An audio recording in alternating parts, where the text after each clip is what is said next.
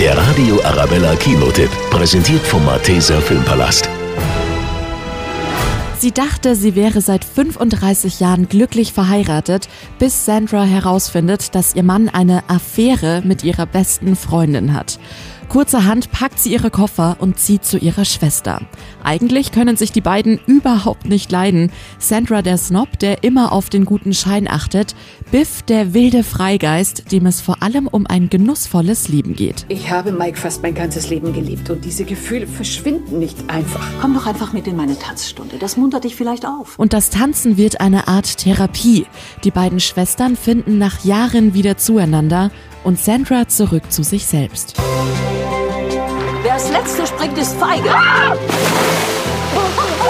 Ich weiß, wie sehr man den Halt verliert, wenn man plötzlich allein ist. Wird es irgendwann leichter? Ich hoffe. In der Komödie Tanz ins Leben geht's um die ganz großen Gefühle.